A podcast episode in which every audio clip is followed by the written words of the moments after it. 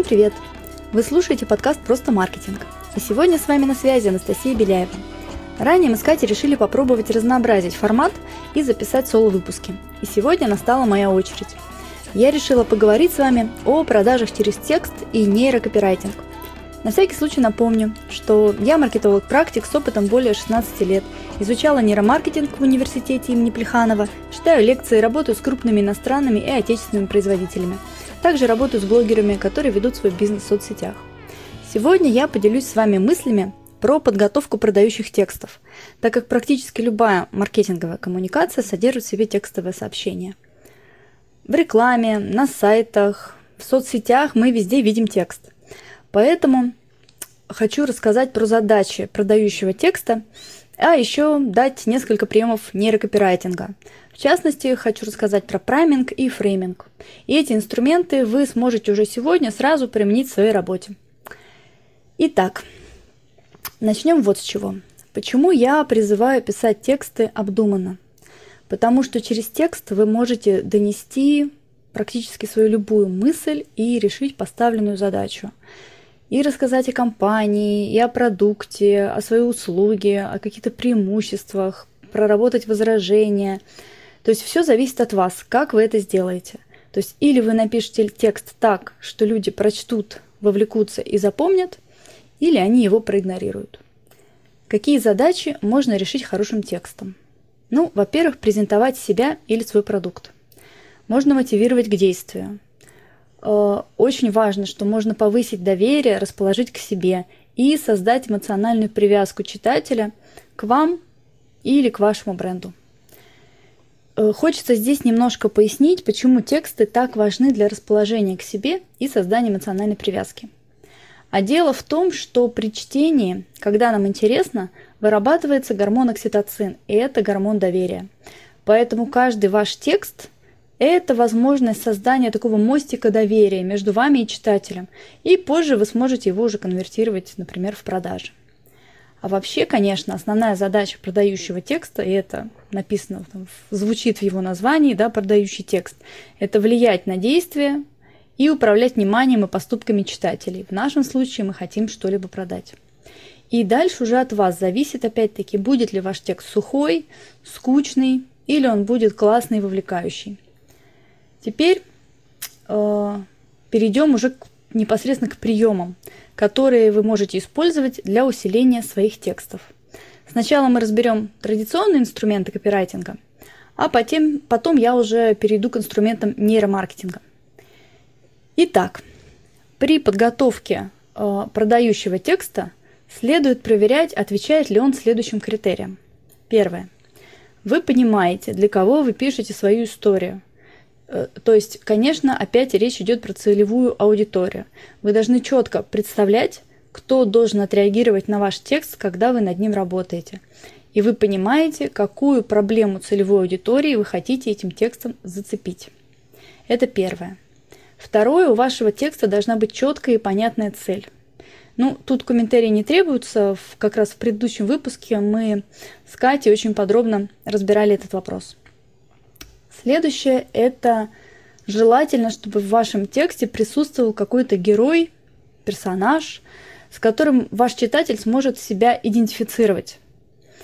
И вот тут хотела бы сделать такую ремарку, что не всегда этот персонаж должен быть исключительно положительным. Отрицательные качества у него тоже могут присутствовать, и это нормально. Потому что идеализировать своего героя вообще не стоит – он должен быть близок, понятен обычному человеку. А все мы обладаем как достоинствами, так и недостатками. Поэтому если ваш герой не идеален, наоборот, это только повысит доверие к вашему тексту. И еще обязательно проверяйте, чтобы вокруг вашего героя был создан определенный антураж. То есть читатели должны суметь погрузиться в ситуацию, прочувствовать ее в полном объеме. А для этого у вас в тексте должны присутствовать какие-то детали, которые добавят ему красок. Ну и доля эмоциональности тоже должна присутствовать. Э, чтобы не быть голословной, я подготовила для сравнения два описания одного кольца, два разных текста. Вот послушайте, первый вариант. Это роскошное колечко из белого золота подчеркнет ваш изысканный образ, а бриллиант в два карата поддержит блеск ваших глаз. Когда подруги узнают, что вам его подарили, то просто обзавидуются. И второй вариант. Стильное золотое кольцо с бриллиантом в два карата подойдет для любого образа, а также может быть помолвочным. Вот речь про одно и то же кольцо, только подано по-разному. И я думаю, что вы согласитесь, что когда я читала первое описание, оно было для нас по образам более понятно, то есть образы буквально вставали перед глазами. А второе описание, оно довольно сухое, по фактам. Золотое, там бриллиант 2 карата, подойдет для любого. Ну, то есть вот это я имею в виду, когда говорю про детали и эмоциональность, и антураж. Итак, на что еще стоит обратить внимание? Э, желательно создать в тексте наличие конфликта. Что это за конфликт? Это какие-то события, которые меняют ситуацию или обстоятельства и влияют на героя вашей истории. Это как бы и создает центральную часть истории, которая должна вызвать интерес у читателя и как раз вот э, взбудоражить его окситоцин. Я уверена, что каждый за собой отмечал, что при прочтении каких-то отдельных моментов в книге иногда просто невозможно оторваться от текста. То есть тебя туда буквально засасывает, пока ты не дойдешь до какого-то момента снятия напряжения и не удовлетворишь свое любопытство, чем все закончилось. Вот э, как раз в этот момент у нас окситоцин на максимальном уровне. И, как правило, вот эти вот моменты – это какие-то конфликты, которые вызывают наше особое внимание. Вот, вот к этому надо стремиться и в своих текстах. И важно еще, что хочу отметить, что текст при всем сказанном выше мною должен оставаться понятным. То есть слишком сложные предложения, сложно сочиненные, с оборотами, какими-то замысловатыми, с кучей запятых лучше не использовать. И еще лучше писать как бы прямо, чтобы читателю не пришлось додумывать, что вы хотели сказать. То есть метафора, использование метафоры – это хорошо, но метафоры должны быть доходчивые. Они такие, чтобы для ее понимания у человека должно быть, не знаю, там два высших образования и еще ученая степень. То есть все должно быть понятно. Итак, резюмирую принципы правильного копирайтинга. Это соблюдение последовательности повествования – наличие интриги или проблемы, наличие деталей, э, минимизация воды в тексте. Здесь, думаю, понятно, о чем речь. Затем э, наличие доказательств тому, что вы пишете. Вот здесь сейчас немножко подробнее остановлюсь. Наличие социальных доказательств является очень важным моментом в тексте, потому что через текст вам нужно донести, что вы способны сделать то, о чем вы пишете, и подтвердить это. И, конечно, важно указать, что, например, вас выбрали уже своим партнером 12 клиентов, но еще более важно раскрыть вопрос, почему они вас выбрали и как и чем вы им уже помогли. Поэтому не забывайте, пожалуйста, про доказательства ваших слов. Если вы что-то обещаете, э, продаете, желательно тут же в этом тексте написать, э, а кому вы уже помогли и как. Далее в вашем тексте должна быть написана всегда правда. То есть обман клиентов мы вообще не рассматриваем. Э, акцент в вашем тексте должен быть смещен на клиенте, на решение его проблем, а не столько о том, какая вы замечательная компания и там, какой у вас прекрасный и красивый бренд. И если вы планируете писать тексты хорошие, продающие, то тут такой еще важный момент, что нужно регулярно практиковаться. То есть с первого раза складный текст не всегда получается, это нормально. И если вы пишете от случая к случаю, то написать текст потребует у вас определенного времени. Но чем чаще вы будете это делать, тем количество будет переходить в качество, потому что 100% написания текстов поддается тренировке. И теперь мы с вами подошли э, к тому моменту, что в продающие тексты можно также вставлять различные крючки, которые будут цеплять читателя и стимулировать его к определенным действиям. И эти приемы уже относятся к нейромаркетингу. Вот давайте будем переходить к их рассмотрению.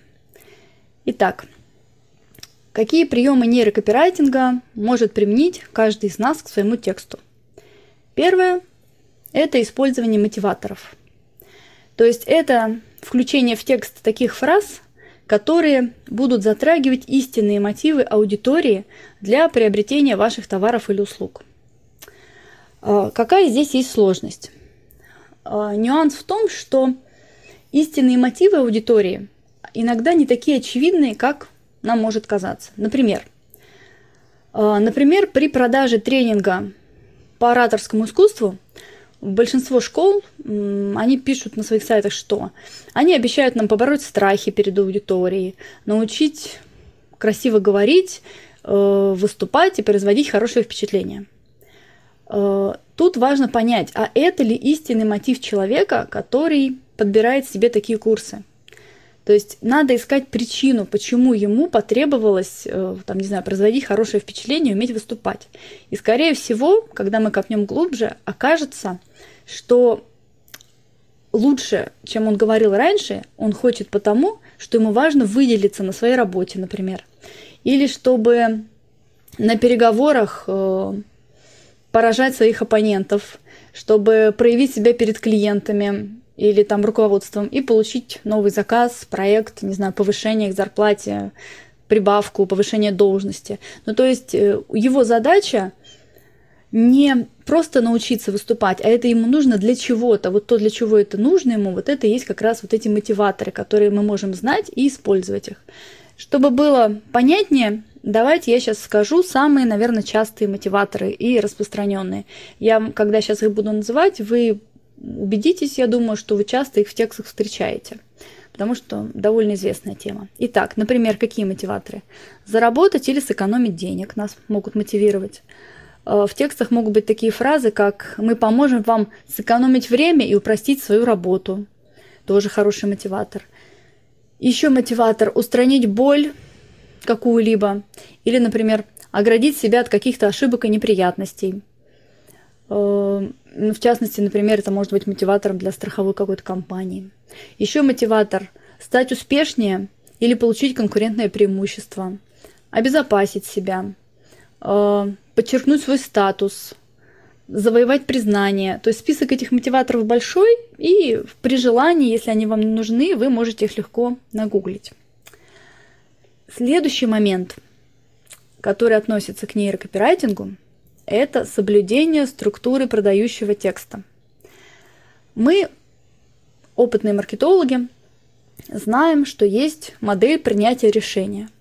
И классическая модель выглядит таким образом. То есть сначала мы осознаем некую проблему, ее существование.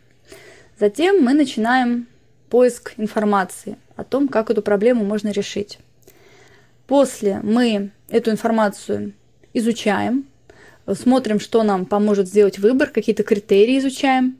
И на финальной стадии мы анализируем всю полученную информацию, чтобы принять окончательное решение. И вот эту вот классическую модель принятия решения стоит учитывать при подготовке продающего текста.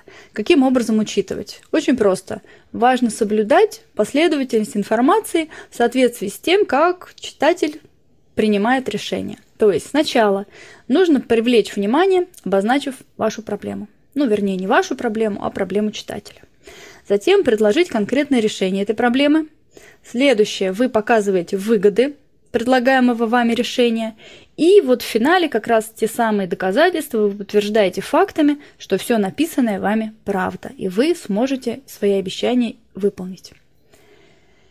Итак, про соблюдение структуры продающего текста, в общем-то, это все. Если вас какая-то тема интересует глубже, вы все это можете легко найти в интернете. Это не какие-то тайные знания. Третье. Э, задача вашего текста не быть просто написанным ради того, чтобы его прочитали. Задача вашего текста, если мы говорим о нем как о продающем, это убедить читателя в совершении определенного действия. И вот здесь на помощь нам может прийти такой инструмент, как прайминг. Это чистой воды инструмент нейромаркетинга. Что же это такое? Прайминг это когда вы включаете в текст ключевые слова, которыми будете поддерживать основную идею своего текста и таким образом как бы незаметно будоражить дополнительно мозг. Э, мы уже ранее с Катей тоже обсуждали, да, что очень много у нас происходит активности бессознательно. И вот как раз наша задача расставлять эти слова по тексту, чтобы дополнительно бессознательно поддерживать основную тему. Поясню. Например, вы пишете текст для брачного агентства и подбираете тогда ассоциации, которые связаны с девушками, желающими выйти замуж. Ну, например, это могут быть какие фразы? Стать счастливой, быть со своим избранником, э, прекрасные отношения, э, совет да любовь, улыбки близких, сверкающее платье, крепкий брак, самый яркий день вашей жизни, крепкие узы и так далее. Да? То есть вот набираете максимальное количество различных синонимов и фраз, которые поддерживают вот эту вот основную идею, которую вы хотите донести. Следующий шаг это аккуратно расставить эти крючочки по всему тексту. То есть вот эти фразы, которые вы подготовили, или слова, которые у вас с этим ассоциируются, вот они должны у вас по всему тексту, естественно, быть вписанными в контекст, красиво читаться, и вот в процессе чтения они будут цеплять сознание вашего читателя и приводить к тому, что бессознательно поможет вам уговорить человека на то, что вы от него хотите, и склонить его, там, не знаю, к тому, что именно вы, например, тот, кого он ищет. А, кстати, а, кстати, вот вспомнился мне еще такой пример прайминга в оформлении а, ресторанов Макдональдс. Но все мы прекрасно знаем, что еда в Макдональдсе не самая полезная. Однако, одно время у них был общий такой брендинг, когда рестораны оформлялись так, что снаружи на стенах были надписи на русском языке. И вот среди этих надписей мелькали слова, такие типа как натуральные продукты, полезная еда и так далее. Среди там прочего, что, например, там близко к дому, э, то есть какие-то такие фразы стандартные для Макдональдса. И вот среди них, среди этих фраз э, встречались фразы про полезную еду. Вот это тоже не что иное, как типичный пример прайминга. Поэтому используйте его, он работает. Единственное еще, на что хочу обратить ваше внимание, э, работая с праймингом, очень важно обращать внимание на равномерность. То есть ваши ключевые слова, вот эти крючки, они должны быть распределены по всему тексту, а не вставлены там только отдельными местами или только в начало, или только в финал. То есть ваша задача э, в ваш текст вписывать вот эти слова от самого начала до самого конца. Ну, и перейду, наверное, к особому интересному методу, который используется в нейромаркетинге при написании текстов, это фрейминг. Итак, что такое фрейминг? Это целенаправленный выбор вами фактов для подачи информации таким образом, э, через который вы будете влиять на ее восприятие. Э, кстати, надо упомянуть здесь, что фрейминг это один из самых излюбленных приемов пропаганды. Сейчас вы поймете почему. А, вообще суть фрейминга в том, что один и тот же факт можно представить как в негативном, так и в позитивном свете, в зависимости от формулировок и смысловых акцентов, которые мы используем в своем тексте. Сейчас расскажу на примере, я думаю, вы поймете, о чем идет речь. Итак, конкретный пример. Например, а, согласно некой медицинской статистике, при операции процент смертности, там при какой-то конкретной операции, не знаю какой, я сейчас фантазирую, процент смертности составляет 10%. И вот представьте, что вам врач говорит, что из 100 моих пациентов, перенесших эту операцию, 90 человек быстро возвращаются к своей привычной жизни. С большой долей вероятности это сообщение вас, я думаю, обнадежит. Но э, этот же самый врач или другой его коллега, неважно, вы пошли к другому врачу насчет этой же самой операции, а он вам говорит ту же самую информацию, только преподносит ее по-другому. Он говорит, вы знаете, из 100 прооперированных 10 умирают в ближайшее после операции время. И согласитесь, вот такая подача информации для вас будет более тревожна да, и заставит вас задуматься о принятии решения, идти или не идти на такие оперативные вмешательства. Хотя общий смысл информации, которую вам давали эти врачи, абсолютно одинаковая. То есть и там, и там речь про одни и те же факты, про достижение 10% порога смертности.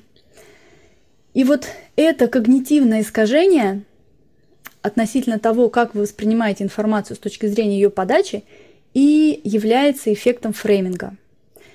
Э, могу поделиться своим лайфхаком, как я легко запомнила этот прием. Э, если посмотреть на дословный перевод слова frame, то это означает с английского рамка или обрамление. Поэтому мне легко запомнилось, что мы влияем на восприятие фактов с помощью того, в какую раму мы их обрамляем. Вот это и есть суть фрейминга. Это вы можете использовать к тому, как вы будете подавать информацию о каком-либо событии, о котором вы хотите рассказать, и таким образом тоже подталкивать читателей к тем действиям, которые вам от них нужны. Пожалуй, я рассмотрела сейчас самые доступные способы подготовки продающих текстов. А, резюмировать хочу следующим.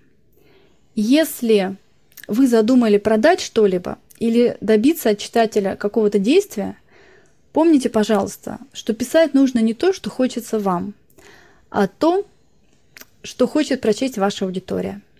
А еще результат будет во многом зависеть от того, как вы будете подавать свою информацию.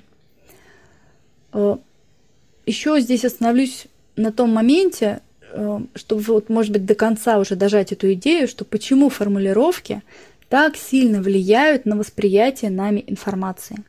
Почему они нас могут толкать в одну или в другую сторону? Ответ на самом деле кроется опять-таки в работе нашего мозга. Потому что наш мозг, он склонен э, к пассивному принятию решений, он ленивый. И редко кто из читателей задействует свою аналитическую систему, чтобы прибегнуть как ну, можно так сказать, к рефреймингу, то есть взгляду с другой стороны получить другой ответ. Почему мало кто этим занимается?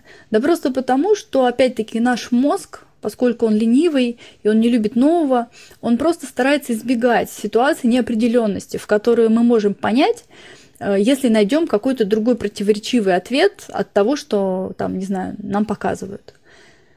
Именно поэтому то, как вы подаете информацию базово, как человек ее воспринимает, так сильно на него влияет, и он не сразу задумывается и анализирует ее, он просто фактически воспринимает ее на веру. Поэтому знайте эти крючки и используйте их в своей работе. Обязательно с положительной целью. Я надеюсь, вы будете это делать. И в завершении хочу перечислить несколько книг по теме, в которых рассмотрены темы, которые мы обсуждали сегодня. Итак, первая книга – это Денис Каплунов «Нейрокопирайтинг. 100 приемов влияния с помощью текста». Следующая книга – Джим Кокрум «Интернет-маркетинг. Лучшие бесплатные инструменты». Следующая книга – это, ну, я думаю, многие они слышали, Максим Ильяхов и Людмила Сарычева «Пиши, сокращай». И финальная книга э, Ричард Талер и Касс Санстейн «Архитектура выбора». Э, в данной книге как раз очень много тем посвящено использованию фрейминга. Спасибо вам большое за то, что вы были со мной. Подписывайтесь, пожалуйста, на наш подкаст, оставляйте свои комментарии и услышимся с вами уже очень скоро. Всем пока!